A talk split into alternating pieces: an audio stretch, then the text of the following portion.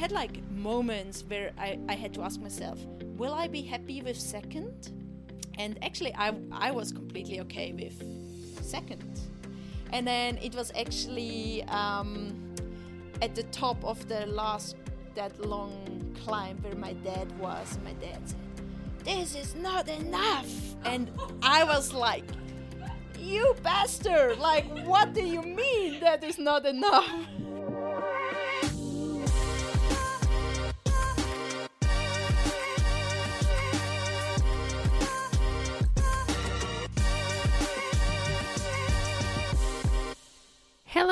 Everyone, and welcome to another episode of the Fever Talk podcast. My name is Maghalie Rochette, and I'll be your host once again this week. And you may or may not know this, but last year I participated in the first ever e mountain bike world championships. And although before the race I had no idea what to expect about electric mountain bike racing, that race ended up being one of the most exciting and most tight battles I've ever experienced in a race.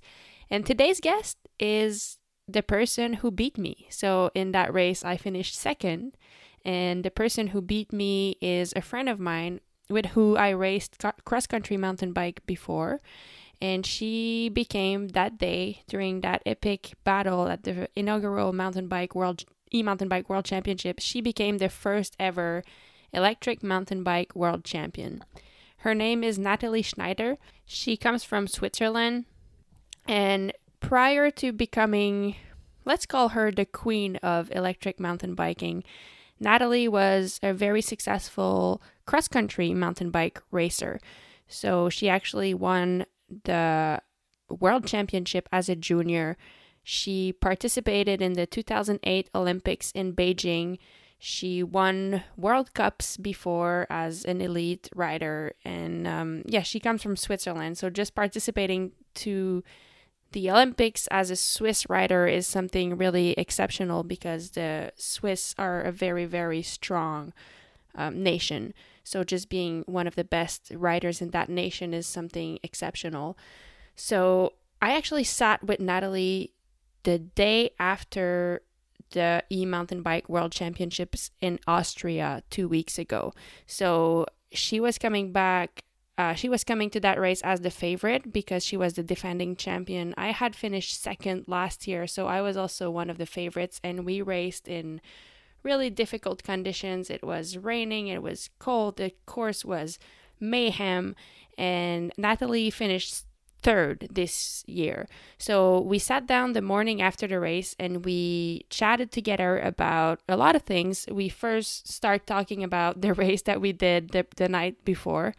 Um, we then talk about our epic battle, and that was actually a fun conversation for me because we I hear her perspective on how she experienced the race that we did together and I share with her my perspective so it's a it's been a really fun conversation to have with her You've also actually heard a bit of our story about that race in the intro of this podcast. We later talk about the differences between racing, um, I guess the culture and the mindset between European high performance athlete and North American high performance athlete and how we see things differently.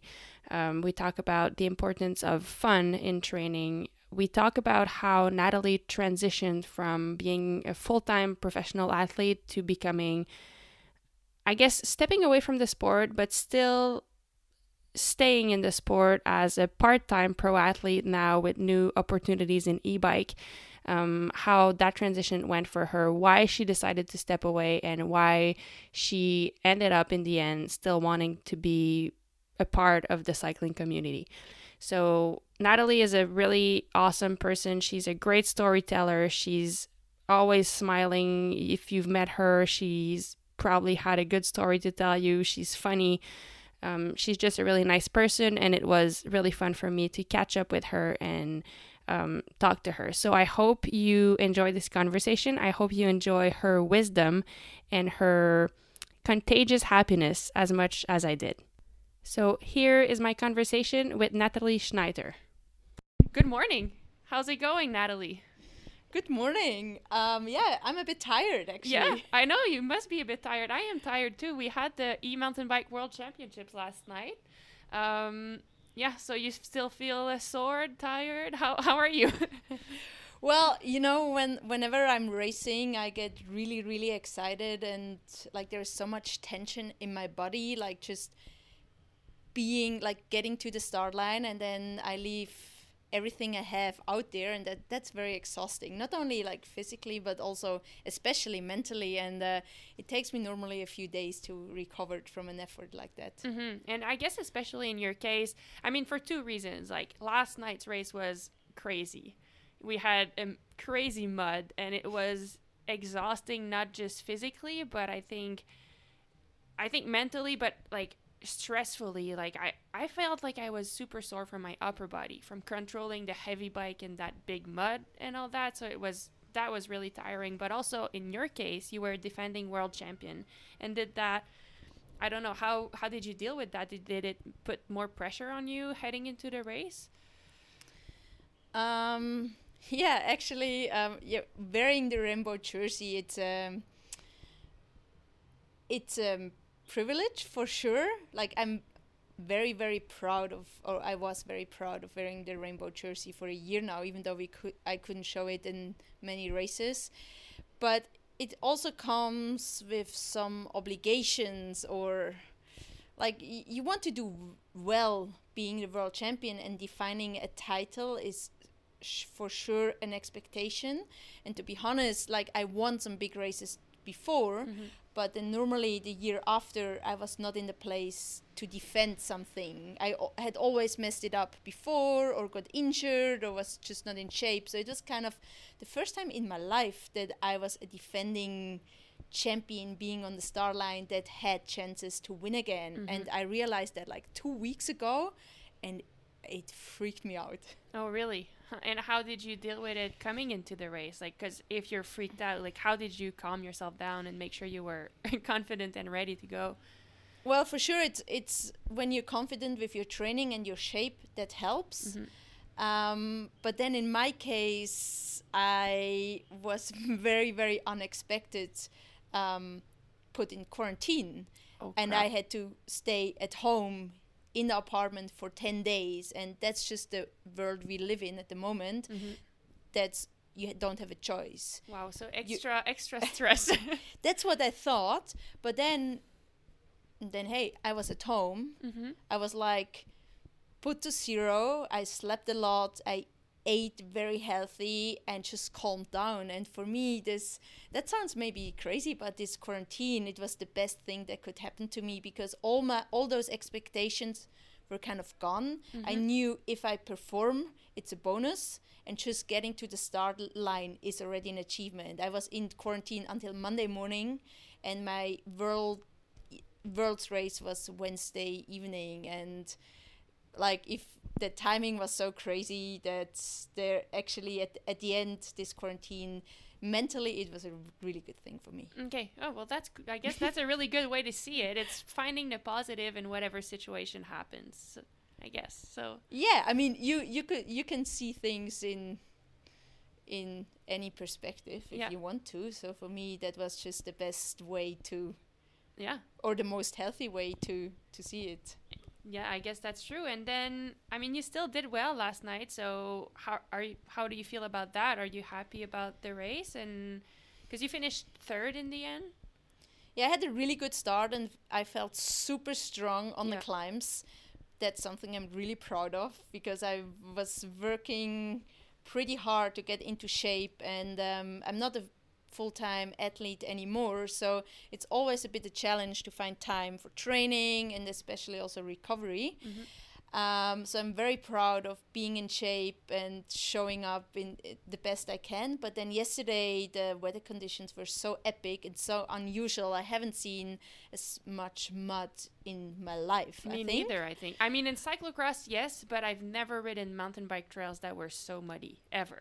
And it was a little bit a gamble with tires. Um, I was expecting that it keeps raining all race mm-hmm. and the mud stays a bit liquid. and then it stopped raining just before the women's race and by lap three and four the mud was really really sticky and i lost track wheel on my back wheel and was kind of i would say the gambling was didn't go in my fever, uh, favor yesterday yeah. but that hey that's racing and i'm very happy with my race and my performance and yeah, winning a medal at Worlds, hey, how could I not be happy with yeah. that? No, that's true. And and I felt I don't know I don't know about you, and I think that's one really interesting about e-bikes. Um, it was very different from last year, and I think maybe because you you were saying you felt really strong on the climbs, and I guess I felt the same way, but it's such a different ratio than cross country. You know, in cross country, like maybe you climb for five minutes for like a minute downhill, but here with the e-bikes maybe we climb for one minute for the same one minute downhill. So the ratio is completely different. And i felt like yesterday i felt really good on the climbs but i was so suck i sucked so bad in the downhills. I couldn't i couldn't make up the time. And it's really interesting because it favors different kind of riders so you have in the peloton peloton people from enduro people from cross country and you have no idea which way it will go you know? That that's actually true and the world's race last year was so different but also weather conditions were different yep. and this race here in the dry i mean it would have been different. it would have been so different then we climbing monsters would have been the winning the winning ones probably yeah. or yeah. even other riders which we don't even talk about now uh-huh. so um, that, that, but that's one thing I love about sports that it's so unpredictable mm-hmm. and I guess that's also why we love this sport so much like we could be swimmers or track riders where everything is science mm-hmm. But mountain biking is not science it's it's more an art yeah oh totally and and that's that's why we love it I think yeah I I agree and I think yeah, cyclocross is the same, and then it's fun because each week, each course is different, and you have to adapt, and you have to work on so many different things, and so the the training is diverse. Uh, yeah, so I agree with you. And you were talking about last week, last year's race. I would love to talk about that because we had we had a really good battle for the e-bike, and it was special because it was the first ever e mountain bike race, e mountain bike world championship. Sorry, um, I was coming in. I guess we were both coming in, like everyone, no idea what to expect. We had, I remember like the day before the race, they still didn't know how long the race would be. We didn't know if it would be like two hours and we had to manage the battery or if it would be one hour and we had no clue. But then it made for and if I'm honest, like I was skeptical about e-bike racing. I didn't know how it would go and I thought like is it going to be super easy or like what is it going to be like? But then it was one of my favorite race ever. It was so exciting because I think it was so close and you know the whole race we were never more than what 15 seconds apart and you're like switching position um I I have to say I, I like I caught the the fever, let's say, of the e mountain bike race that day. But I think it would be fun to share both our perspective about that race where you won um, and I got second after like a really tight battle all race. Uh, yeah, what what did you? How do you see it? And like, how did you see it coming into it? Because you were already riding e-bikes, right? Yeah, well, I, I got into this e-bike thing just because I'm a curious person. Like I've read the press release that the UCI sent out in 2018. It was September 2018, Road Worlds in, in Innsbruck. The UCI um, sent out a press release saying there will be a e-mountain bike world championship in um, 2019. And my re- reaction was like, what the heck? Yeah. Like e-bike racing, are you kidding me? And then I paused for a second and think, hey, how can you judge something that you have never tried? Mm-hmm. How can you have an op- opinion about something yeah, you I never agree. tried yourself? And then I, f- I felt a bit silly. Mm-hmm. And then I was talking to a few people. Some had a really strong opinion, mostly negative, mm-hmm. and some were encouraging me to at least give it a try. And then I went to a couple of races and had like I I I had the e hardtail because that's what cross country riders do. They ride hardtails, and then I realized, oh, that's a really bad choice. Mm-hmm. And so I, and then like making a lot of bad choices uh, made me realize how much I could improve and how much there is to learn. And then I got really excited because I felt like a junior again, not knowing anything, and nobody knew anything. Mhm. Like I could not ask anyone because nobody had ever done this before. Mhm. And that's really special in cyclists. When you're a cross country rider and the sport has been around for decades, on the road it has been around. Uh, Forever. forever Yeah. like and there is normally there is rule stuff that you are not even allowed to do Mhm. so if e-bike it's like it's all new and i felt like that's a really exciting time and pe- yeah uh, uh, i got so excited Mhm. and then for worlds it was a bit like not zero expectations but it was like hey somebody has to be world champion this year Yeah. why should i not give it a try Mhm. And uh, but I had stopped uh, racing in 2016. I really started training again, invested a lot of time, and took my parents over to Canada. They had never been in North America ever before, so it was a nice family trip. And then going into this race, I guess we both started well, and Mhm. it was hands down, I guess, the most exciting race of my life. Oh, I think me too, honestly. I, I mean, one of the most, and it's crazy because I actually learned so much from that race. And first, like, I want to go back to what you were saying, like being curious and being open. Um, I totally agree that. I mean, same for me. Like, Specialized gave me the opportunity to race e-bikes, and I jumped on it because I thought, like, I'm sure there is something to learn. And I'm sure, like, even if for me my career maybe not bring me into being a e-bike racer, just e-bike racer, I'm sure there's something to learn from for other disciplines that I race. And it's totally true. Like and it, and it is like not just for other disciplines, but e-bike is its own discipline now and it is challenging and it really challenges you in all different kind of ways, like physically, mentally, technically. For me, technically, that's the the biggest. Like you have to relearn how to ride the bike, even going uphill. Um, so yeah, I love that your curiosity brought you to like new opportunities, maybe.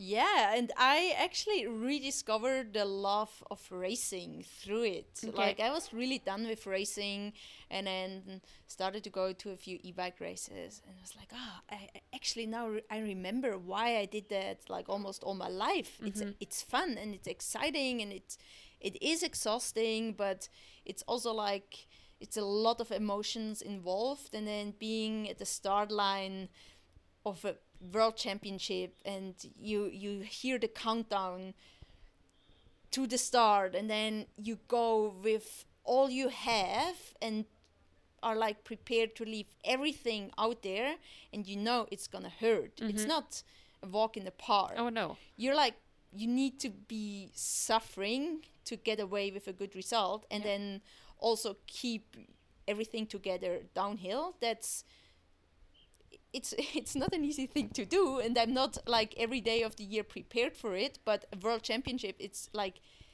day x when when you give everything you have hmm and I felt like the the race last year it was a tight battle. I messed up um, the corner going into Beatrice in lap one. I had to walk there. I was really upset with myself because I consider myself being like a technically um, a rider that is riding really good downhill Yeah. normally. And uh, I was really upset because that's like my strength, and I messed it up greatly. And then I was like 10 seconds back, and I did fight back to your wheel. And then it was like that long grassy climb where you drop me like every lap again. And I tried to dig deep, like so deep. I was suffering so much. And my dad was staying up there with a megaphone, and he was like shouting at me, Go harder, go harder. and I got very upset with him because I was like, man, I give everything I have. I cannot go any harder. And then there was some technical climbing where I felt like I was stronger. Yes. So I was like a few corners where I could gain one second here, two seconds there, but then you drop me again in that long climb. And it's it's funny because for me it was totally the opposite. Like I would get in the long climb and I'm like, come on, like just get it, like go as fast as you can. It's the only way I can gain some time. So I would go full gas, and then the, we get we got to like the long downhill, and every time you would catch up to me. Like if I made 10 seconds on the uphill, you would make like eight on the downhill. And we were close again. And so I was really trying to push myself in the downhill and go like as fast as I could, but without crashing still because I know like my limit. So it was, man, the whole time I was, I don't want to say stressed, but like so focused on like trying to get it. And then, and then in the last lap, I made a mistake in the in the climb, remember? And I remember that was like actually such a good lesson for next race. Like that that mistake allowed me to win the cyclocross World Cup the week a- the week after. Oh wow! So I know it totally did because we got there and I had I don't know maybe five seconds on you and it was the last lap. So I thought like just keep it together and maybe I can have it.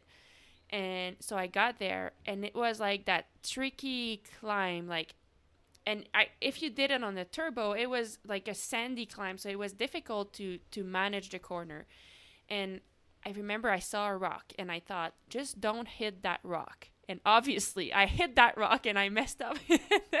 so then I had to walk and then you caught up to me and then we were together for the last half of the lap.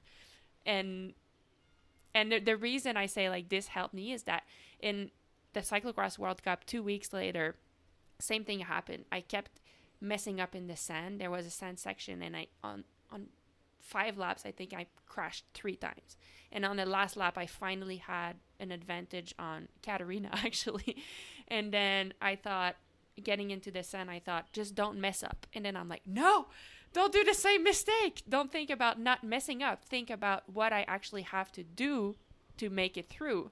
So instead, I thought like, all right, my weight back, lift my handlebar, and just pedal through and look up, and then I manage. Instead of you know in the e-bike race, I said don't hit the rock, and I hit it, and I messed up, and then you caught up, and then you did the craziest, uh, most awesome pass on me in the Beatrice. Well, so that that's like a lesson I had to learn already a million times, and I do you know the mistakes. We all do the same mistakes all over again somehow, like forgetting what our job actually is, and our job is being in the moment, mm-hmm. going one corner, one meter after the other, and doing it the best we can. Mm-hmm. Like being at the start line thinking about the result, it will never end well. Never. You will, like, we all have to focus on the process. Mm-hmm. And only focusing on the process will allow us to perform. And sometimes that's that's really hard because that the end result means so much and that's what we want but we only get it when we get a lot of other things right 1st mm-hmm. and that's also why i was probably so upset with myself in lab 1 because like this corner entering Beatrice, like I knew I, I wrote it in training and I knew I can do it, but then I was not really there and messed it up. And then I got so upset, almost forgetting that there is like 500 or 5,000 other process goals to achieve to the finish line. So it's mm-hmm. like messing up, you bring your focus back and do your job. Mm-hmm. And then, as you described in, in lab, in the last lap, I had suddenly had like that one and only chance to win the race. But before that, I had like moments where I, I had to ask myself, will I be happy with second? You know, hmm. when you if second at world championships is an amazing achievement and the rider that is going to beat you is a world class rider you're okay with when this person beats you mm-hmm. why would you fight to the last percent or even like to more than 100% to win the race and i i had those thoughts and actually i i was completely okay with second Really? i was like saying to myself actually yeah I, Second is good. second is really good. But then I was like, my brain was like, no, no, no. you no you should like you're a bike racer you want to win Mm-hmm. and then it was actually um, at the top of the last that long climb where my dad was and my dad said this is not enough. And i was like you bastard like what do you mean that is not enough? And he and then he said oh i'm on the phone with your brother. He said that's not enough. And it's not even true. But Yeah. i got so upset with my family yeah. That i wanted to win the race so Okay. it's really like weird So we can thank that then.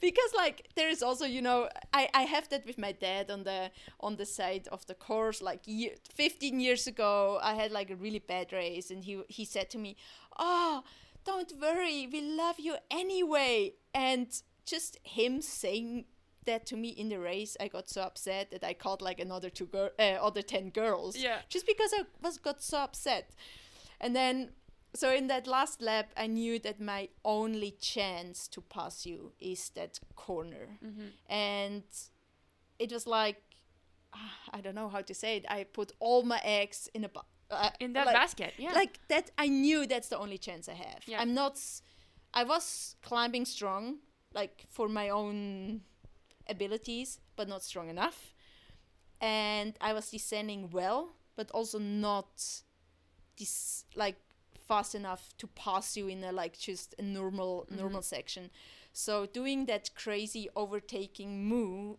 move uh, it was the only chance i had Yeah. and i risked everything Yeah. and i also already knew that that's my only move in the lap before so i didn't do it the lap before because i knew i need, I need to save it yeah. And it's very rarely in racing that you do calculations like that Yeah. and they actually work out Uh-huh. and then I, I knew it's it, it was not unfair I think it was a No, fair it was fair. It was fair but it was also on the limit. Yeah. and I would rather do that to someone that I don't like as much. But like just coming to the finish line I was so excited for myself to win worlds. I was so exciting excited for you to win a medal. I Mhm. was so sad for you to not winning gold. I was so excited for the sport to actually have that our race as a like almost like a shop window to show to the world like this is how exciting e-racing can Yeah. be And I agree. And it was, I mean, what a move. And it shows the importance of taking risks sometimes, you know, because, I mean, for me, I didn't think you would do that. So, like, that was such a surprise, you know? I never expected. And when I saw you coming, I had to put the foot down. And it was clean. Like, you didn't touch me or anything, but I had to put the foot down, and that was it. Like, you won.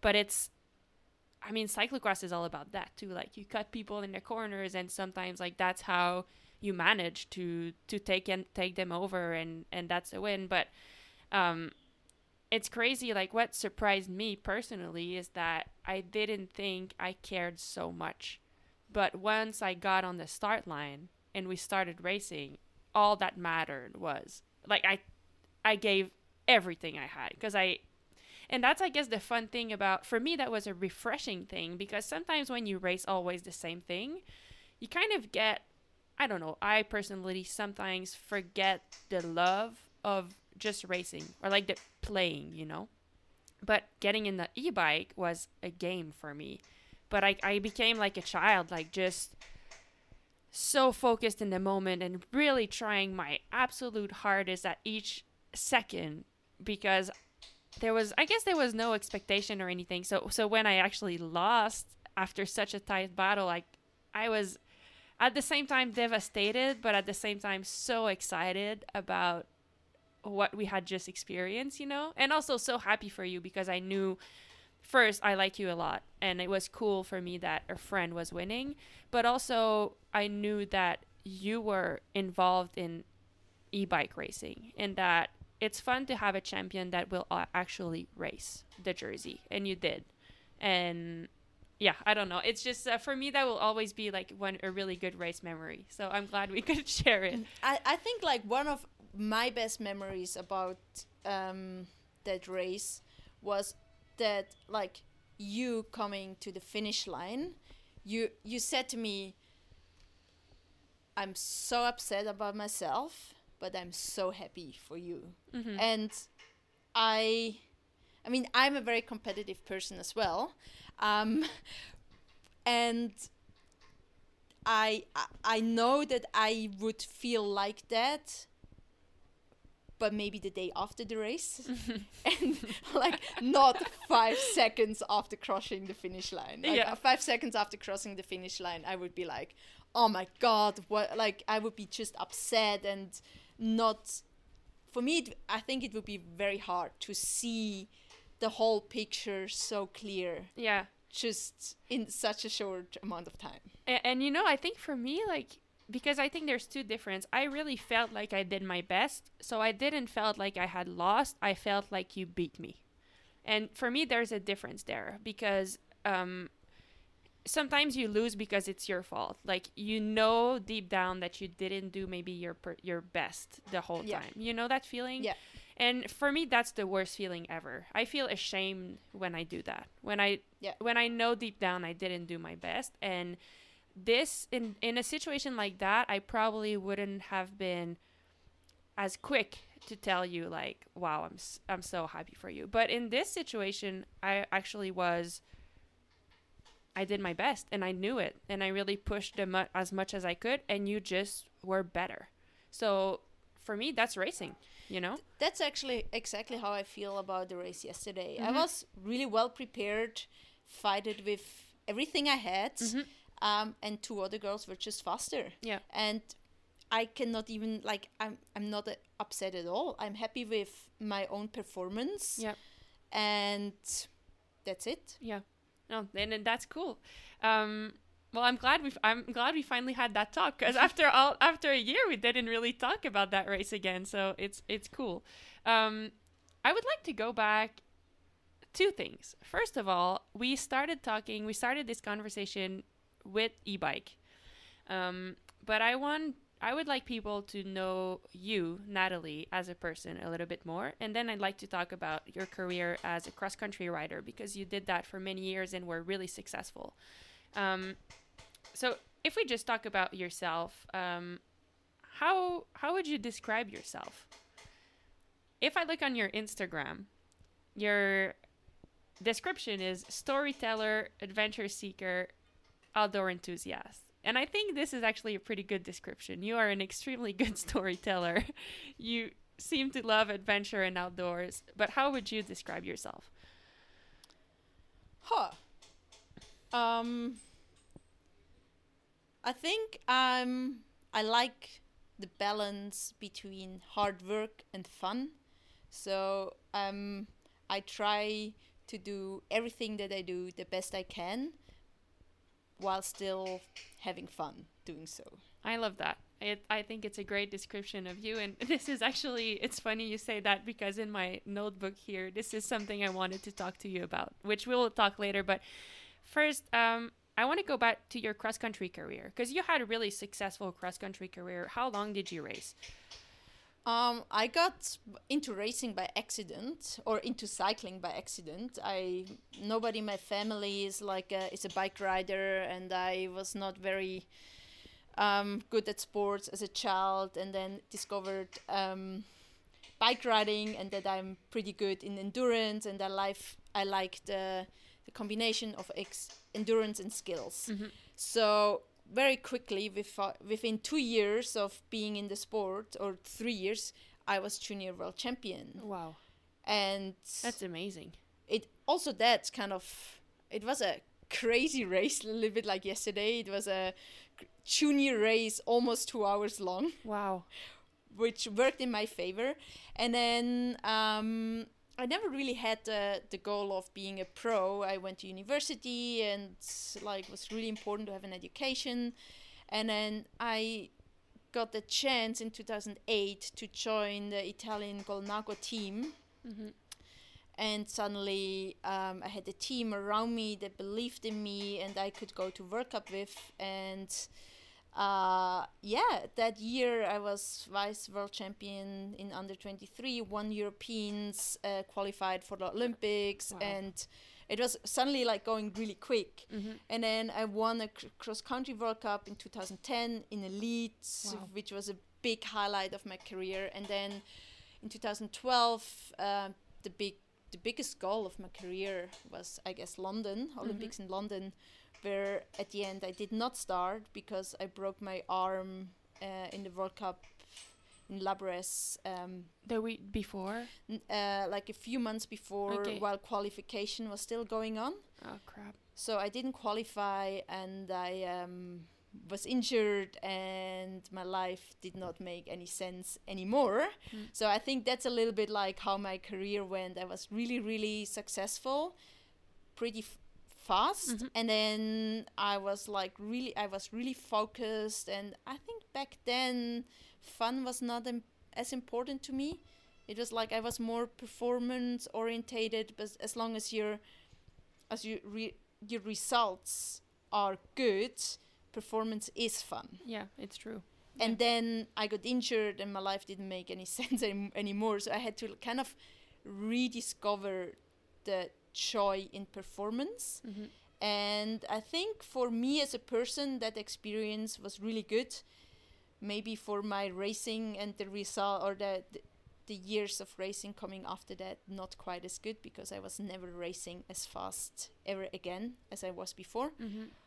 but um, I think that new approach to performance and like never losing the fun inside just allowed me to have a little bit a more balanced lifestyle. Mhm. And why do you think? Um, why do you think you were never able to find the same the same level? Do you think it's really because you were not as focused in, on your performance, or because I? I mean, for some people, I know for me, like I like having balance. I feel like this helps me having better performance. But wh- what do you think? No, I I actually believe that fun is fast, Yeah. but I was now I totally believe fun is fast Mhm. and the more fun you have the faster you go but you need to know who you are Mhm. and what is best for you. And I was just for a few years struggling being my new self, still trying to be my old self. Mhm. Like I, I was s- kind of thinking that the way things used to work for me, it's like the stereotype I used to fit in is not what is best for me Mhm. now.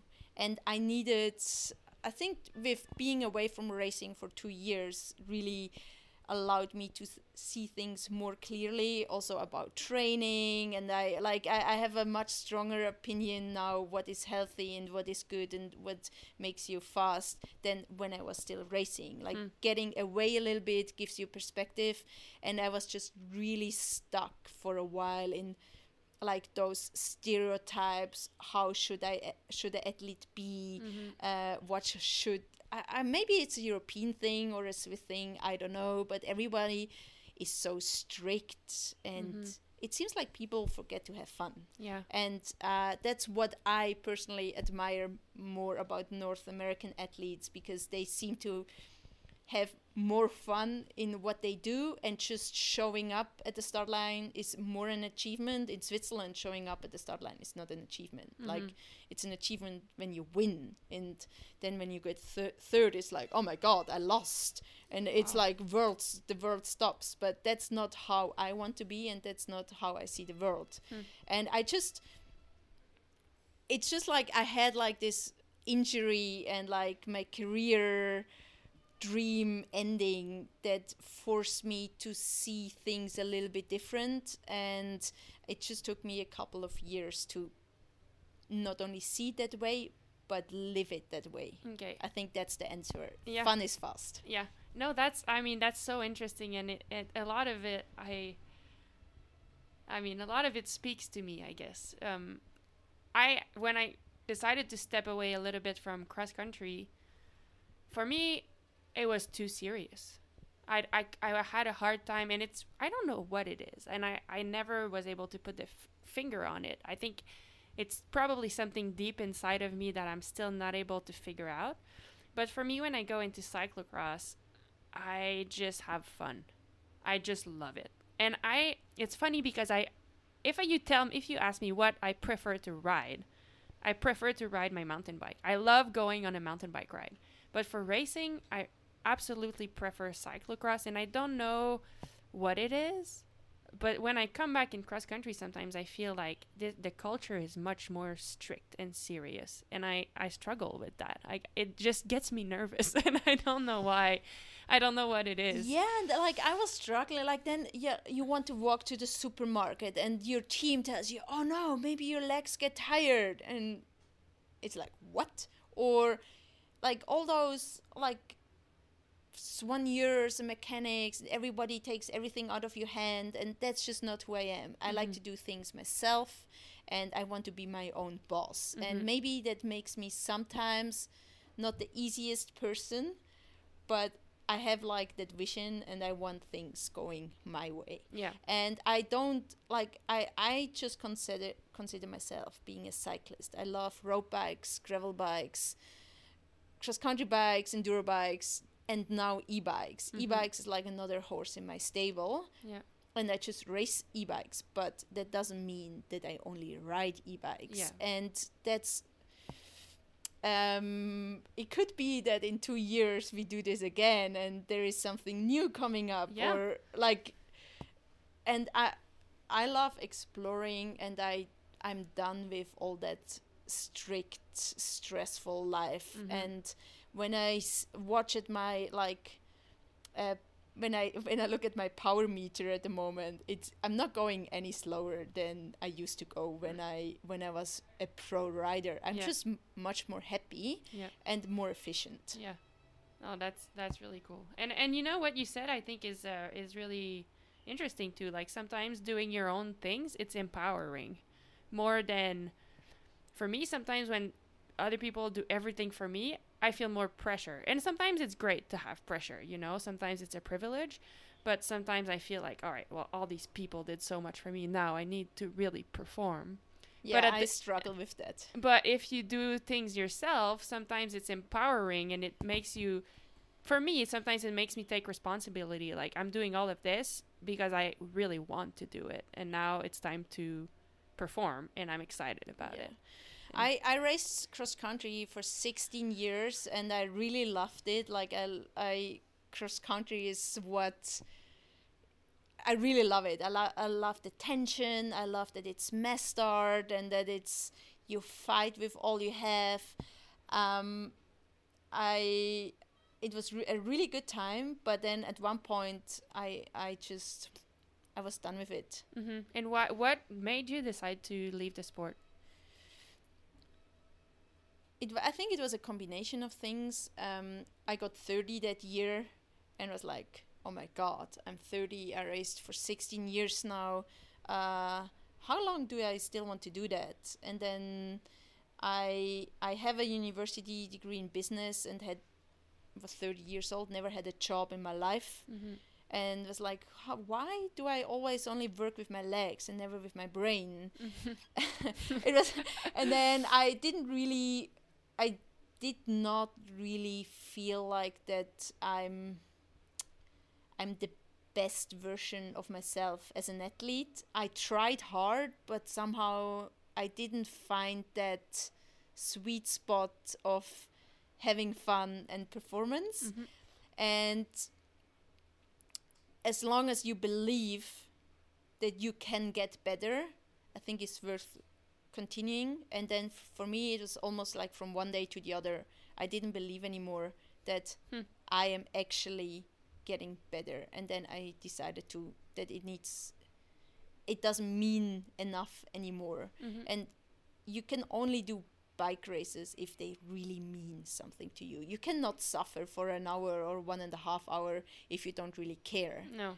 That's the number one rule i think Oh, you yeah. need to care You need because otherwise you can't dig deep enough. Yeah. It's just because it let you. hurts and you're never you will never dig deep enough Mhm. if you don't care Yeah, It's true. and then i realized that i don't care en- e- enough anymore so i decided also that i want to finish the season and give everything that i can Mhm. still i don't want to let my team down and just quit during the season i want to finish the season and then had like kind of almost half a year to decide um, what should happen with my life after I finish my last World Cup. Yeah, and how was that? Because for me, that's uh, I mean, I'm really not ready to retire. I still care enough. I think I still care a lot, um, but sometimes I think about what's next and what's what I always wonder is how will I find a way to keep such a great lifestyle? Because that's I mean I I don't know if you were the same, but I love the lifestyle that being a bike racer allows me to have. I love being able to go outside every day to ride my bike. I love being fit. I love being healthy. Um, I do love the races still, but I know one day maybe the the stress of the races or the, the performance size maybe won't mean as much to me and that's when maybe I will step away from the sport. But how did you manage was that stressful when you when you decided to change and how did you manage to still have an amazing lifestyle? Well that that was a big process. So Yeah. at first it freaked me out because I had no clue what I want to do. Mm-hmm. and then I just I was like oh I could go back to university and study philosophy and then two days later it was like oh no that's a really bad idea. And then I said to myself if I have is an if an idea is popping up and stays for two weeks I will follow it. Okay. Because two weeks is a long time. It's a long time yeah. And uh, and then I had a friend. Um, I, I still have the friend, but at the time, a friend was working uh, as an event manager for the UCI, and always I was always really fascinated by what she's doing and it's it looked interesting to me so i was like huh maybe sports events that could be something for me and that's also something i know mm-hmm. for sure you have experience I've been to so many events over the whole world. At least I know as f- the athlete perspective of events. Mhm. So the only person I knew working in events is a is a was a guy organizing big Swiss bike festival, actually my ho- hometown. okay So, so I just gave him a call and said, "Hey, this is Nathalie. Uh, do you remember me?" And said he said, "Yes, I do remember you." And I explained him my situation that I'm 30 years old, was a professional bike racer, have a university degree, but I never had a job in my life, and I need someone that is kind of helping me to get into that event business. And he Mhm. said, "Okay." Um, let's talk. And then about a month later, uh, we met for coffee, and he didn't offer me a job, but he offered me like a eight months internship to okay cool to start my post career somewhere. yeah Like if you stop racing, the world has not waited for you to No. s- and like it it's just like you need to start somewhere and that's kind of hard but I appreciated that somebody gives me a chance and actually wants to teach me something mm-hmm. and um, I went kind of from zero to hundred. So I was sitting 42 hours a week in an office on a chair, five days a week Wow. for eight months. oh my god how was that But because I knew it has an end, Yeah. it's not forever. It was just like, uh, yeah, it was hard, but not as hard as I thought. okay But for me, that's like you know, you prepare world champs. It has a deadline. yeah I, I do a eight months internship. It has a deadline. That's how I work. I work on projects, Mhm. and that that's what you do as a bike racer. You just don't realize, yeah but you always work on a project, and then it's a new project. So you Mhm. have a new goal, and um, when those eight months were over, uh, we had we talked again, and I was offered a job not a hundred percent job obviously.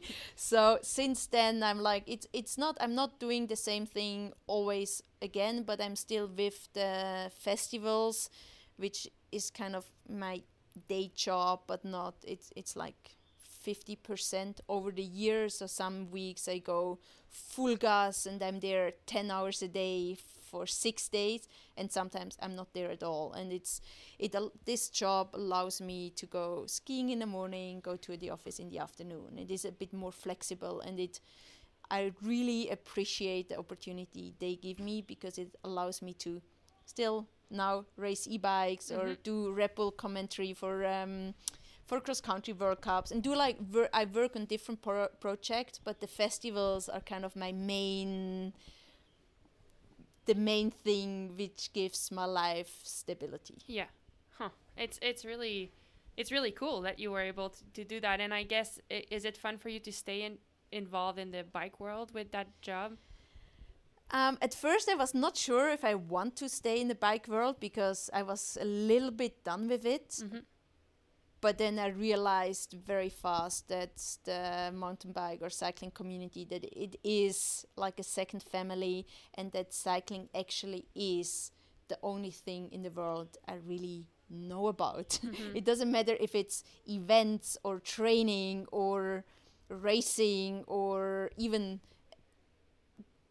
I don't know, tech stuff mm-hmm. with engines or like whatever it is in cycling, it I'm interested in it and I think I know more about it than most people. Yeah. I I don't know if you can say that, but it's yes, I mean you have experience and it's it would it's nice to be able to use it someplace that it means something.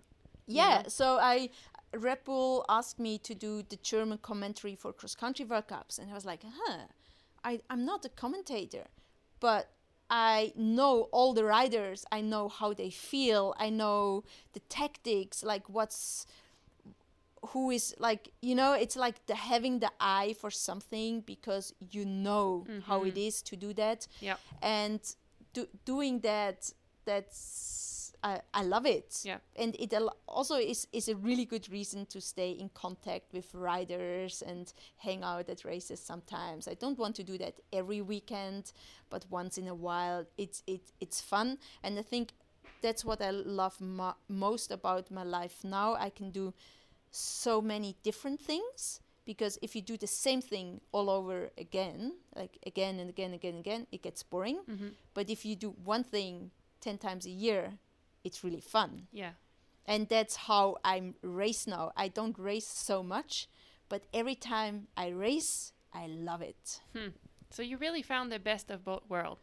it works for me Yeah. and i think that's the most important Yeah, it's cool. And and you were talking about having like keeping those contacts. And from my perspective, like ever since I arrived on the mountain bike world circuit, World Cup circuit, I I just what we're looking at you, you were always smiling, always talking to a lot of people. You seem to be friends with everyone, and it looks like maybe it helped you now in your post post career. Do you feel like it helped you like keeping all those contacts to now be able to work with Red Bull and maybe get involved in the e-bike again and these events and um, do you attribute that like all of your new some of your new opportunities to just keeping just being a nice person basically with everyone? And then well I, I try to be a nice person even though that's po- probably not always the case. Yeah. Especially before races my mom wouldn't say that i'm a nice person oh no. she gets all the crap. She gets all the crap since I started racing. I feel very sad for her, but she knows that I don't mean it that way. Um, yeah, I I feel like uh, ah, I don't know. I, I I don't. I wouldn't say I'm friends with everyone, but uh, there are a lot of cool people around, and uh, they always have.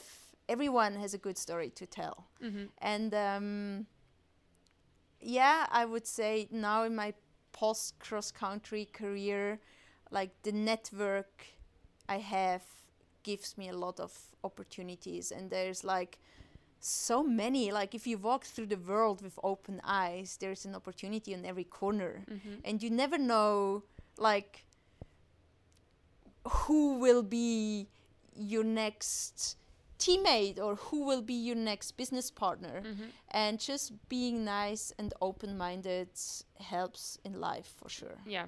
And I think that's I mean, I think the e-bike maybe is something like that too. Like it's if you're open to try it, it can open so many opportunities and I I think it did for you if I'm right. Right? I it I, did for me for sure Yeah. yeah And it's I mean, you're able is it correct to say you're able to still have a professional deal for racing e-bike now, or is it not?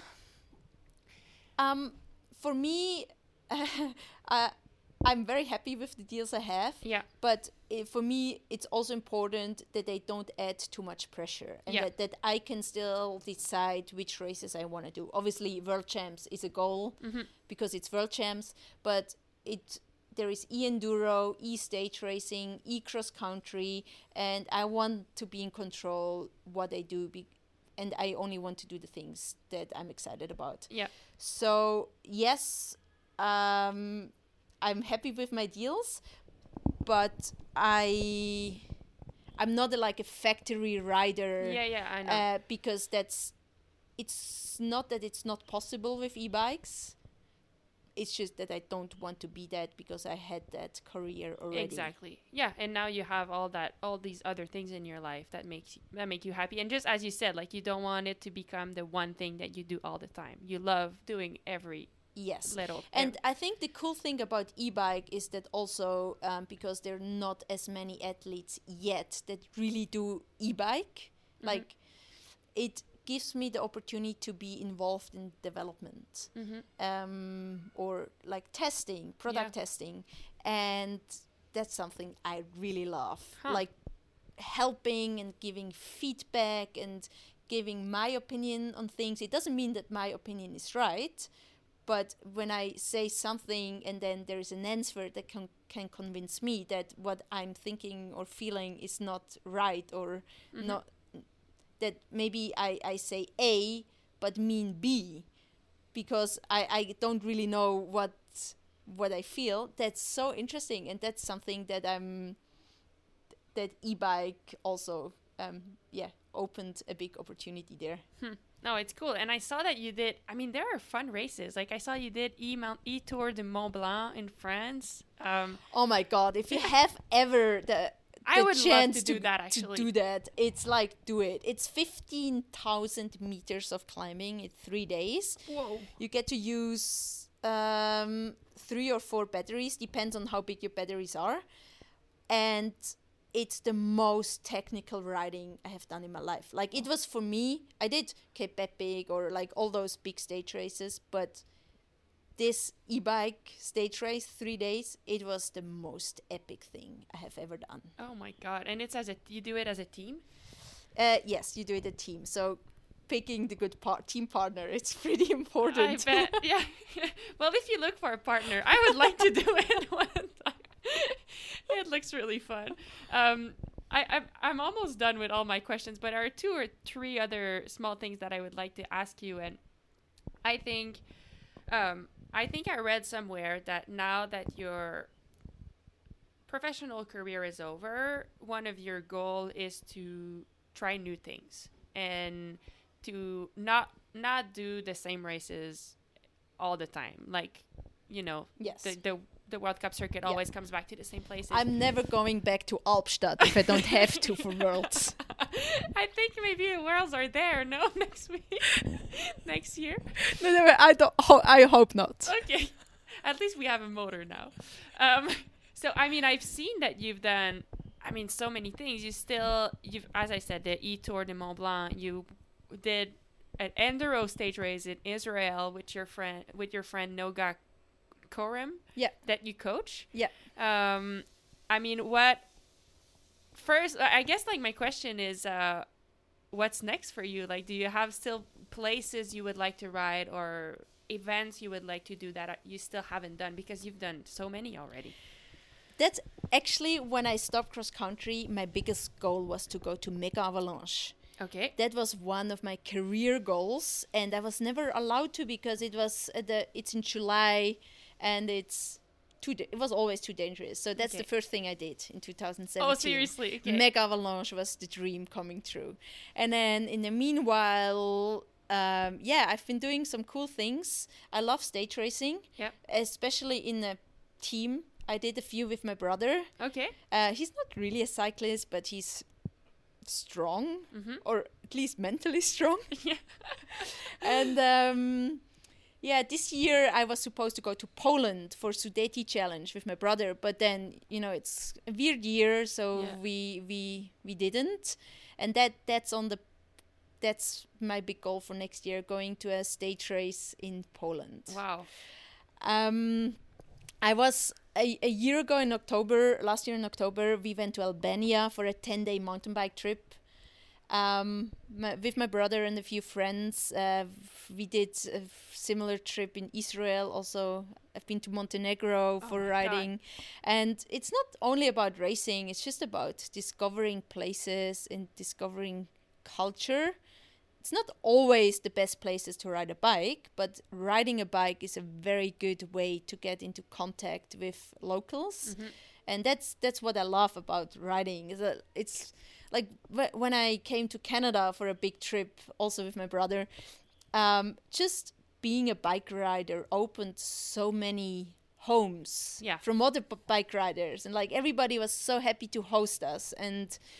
That that's just amazing. That yeah. It opens conversation too. You get to meet cool people Yeah. just by, just by an, I don't know, like the bike opens a conversation and then you realize that person is really interesting and then you get to meet people. And is that um like that aspect of discovering new places and maybe appreciating all the places you get to go because of the bike is that something you feel like you're you appreciate more now than when you were racing?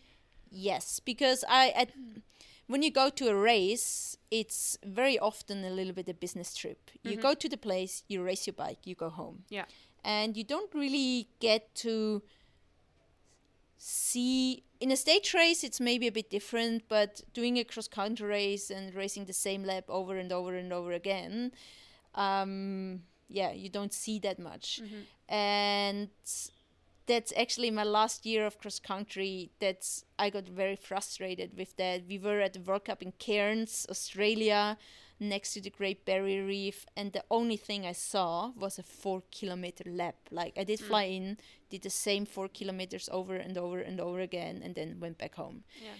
And that was for many years that was okay but suddenly it was not okay anymore and i love discovering places cultures or even food Yeah, food. I know. like local food is so amazing and It then is. sometimes when you're racing it's like ah will that upset my stomach or not or maybe you don't try it before the race but after the race and all those restrictions Mhm. are okay f- or were always okay for me but when you start to like struggle with it then yeah you sh- then then it's a pain hmm And you know, I wonder sometimes like how important those restrictions, how necessary those restrictions i don't are. believe in them anymore And yeah, I keep wondering like sometimes I'm so excited because we brought our dog on this trip, you know, and we're here for maybe four months. Who knows how long we're here for? But I feel like having the dog allows me to. I think it will force us or encourage us to go see cool places. Let's say we're in Austria now, and I saw, I forget the name of the lake, but there's a beautiful lake where you can go with your dog. And I would never go there if I just came for the race. But now I feel like it opens up my mind to like, well, let's go. Let's go there. And maybe we have a proper Austrian meal and just like experience more. And I wonder, like, do you really not perform as well if you do that? I don't think so. I don't think so either. And hey, there is only one life. Why Mhm. don't live it to the fullest? And Yeah. um, I, I really admire athletes that manage to kind of see thi- things in perspective and like still like do all the things they want while performing. Like go camping or eat local food or like whatever it is. It it can it can be small things but um, that's why I like Katerina and also like Yeah. Georgia so much because they also they always um, seem to just do their own thing and Mhm. not care so much, Yeah. and that's something that I really try to do now as well. Yeah. I try to not like care when I race, Mhm. but not care at all when about everything else. Like, don't take yourself so serious. Yeah, I agree. And at, the end of the day, it's like, what is success for you? And Is it just winning races or is it having a fulfilled life? And then I what I keep thinking all the time is like when I'm a mom, if I ever become a mom, and I tell my kids like I traveled all the world to do these races, I would like to have something to tell them other than the courses I've done. I would like to be able to tell them what I experienced in those places. You know? And Yeah. that's something I always think about. And you're right, like Georgia and Katerina are kind of like that. And what I, one thing I always liked about Georgia is if we were riding, and I mean, if we are doing intervals, she was like serious in doing her efforts. But sometimes we were just riding, and we she would like she had a berry radar, so she would smell like oh. There's raspberries on the side of the road here, and we would stop and eat raspberries. Or, you know, I, I went with a with David one time on a hike in Italy, and it's maybe not optimal, but it was so amazing. We got on this hike, and halfway through the hike, there was a house which were they were making cheese there on the hike, and we stopped there to eat cheese in Italy, and it's like an experience I will always remember. Much more Yeah. than much more than the third descent on the lap in Val di Sol, you know. I actually had this uh, berry thing. Oh, you uh, if, if, if you no, like Okay, I, I just no, like I, I had that um, uh, two weeks ago. I, I was riding like long um, FTP intervals, like twenty minutes, and then I was looking at my watch. It said seventeen minutes, and then I saw berries on the side of the road. and I was like, "Will those three minutes really make me that much faster?" No. So I stopped. I stopped three minutes early and ate berries for 10 minutes, and it made me so happy. Yeah. I was so proud of myself that I could actually make that decision. Uh-huh. And I, I don't know if that's like, I, I think if you've never been an athlete, that's something really hard to understand. Yeah. But sometimes it's like you start to be like so, like on this 20 minutes, okay, another three seconds. Oh yeah. But then at the end, like it's consistency is important, Mm-hmm. and that you actually do like you get to do your thing is important. Yeah. But if it's twenty or seventeen minutes or twenty three minutes, like just go with the flow. Yeah, no, I agree. I mean, I one time I, I was doing intervals with David the other day, and I almost got hit by a car because I wanted to finish the ten seconds of my two minute interval. And it's like after that he gave me so much shit, and he was right. Like, who cares about that ten seconds, you know? And sometimes I get all wrapped up with that, but it's so good to come back to what's really important. And as you said, like, yes, you want to be consistent every day, but that 10 second won't make any difference. No, for sure not. Better not it being hit by a car. yeah.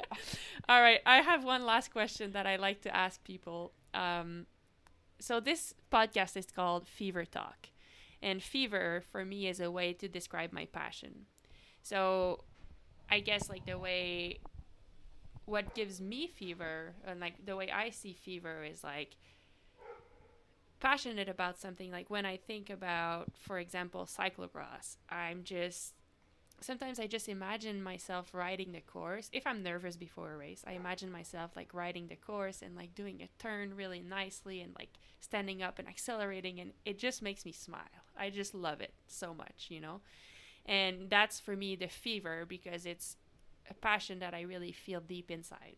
So I want to ask you what gives you fever?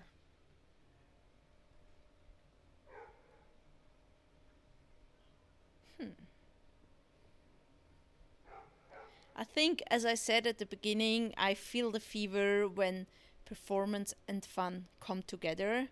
But also, one thing that I discovered the past years that just riding my bike without a watch with friends, I just love riding. It doesn't matter if it's road bikes or enduro bikes. Um, being in nature, outdoor, it can be raining, like feeling feeling the world and feeling to be alive that makes me the happiest.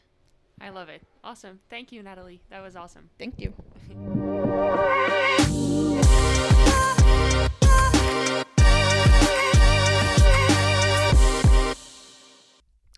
So that's it for this week's episode of the Fever Talk podcast. I hope you enjoyed. Thank you so much, Nathalie, for wanting to be a part of this. And what I'm taking away from this conversation, there's a lot of things, but one thing is that I want to learn from what Nathalie said and make sure that I enjoy the opportunities that I have to be able to travel the world for racing and make the most of it. So, this is actually one of our goals this year, David and I, as we are traveling in Europe for cyclocross and we're here for an extended period of time. We want to make sure to create memories and see nice things and learn some stuff, meet people, learn the culture here, and not just see the race courses. So, thank you, Nathalie, for sharing your wisdom with us. And uh, for everyone else, thanks for listening. I wish you a great week and uh, see you all next week. Bye bye.